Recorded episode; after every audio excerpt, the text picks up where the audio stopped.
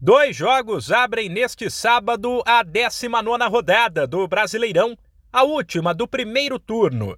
Sete da noite no horário de Brasília. O São Paulo que vai bem na Sul-Americana e na Copa do Brasil, mas ainda não emplacou no Nacional. Terá a chance de voltar a vencer em casa contra o Goiás, equipe que luta para não cair. Um pouco mais tarde, às nove, Pressionado por uma sequência de três derrotas que aproximou a equipe da zona da degola, o Botafogo também jogará como mandante e tentará uma recuperação.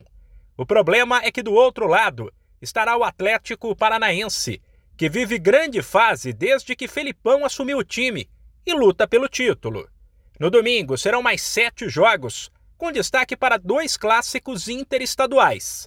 O principal duelo da rodada será às seis da noite em Belo Horizonte, entre ninguém menos que Atlético Mineiro e Corinthians, equipes que lutam ponto a ponto no topo da tabela. A outra partida de destaque começa um pouco antes, às quatro, em São Paulo, entre Palmeiras e Inter.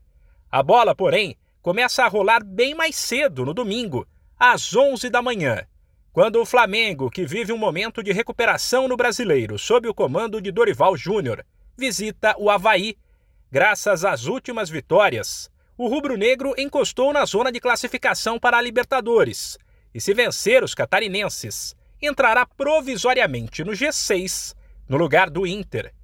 Quatro da tarde tem um duelo interessante entre duas equipes da parte de cima, Fluminense e Red Bull Bragantino.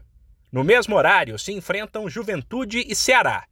Às seis, rola um confronto direto entre equipes que lutam para não cair entre Atlético Goianiense e América. E às sete, o Santos visita o Fortaleza.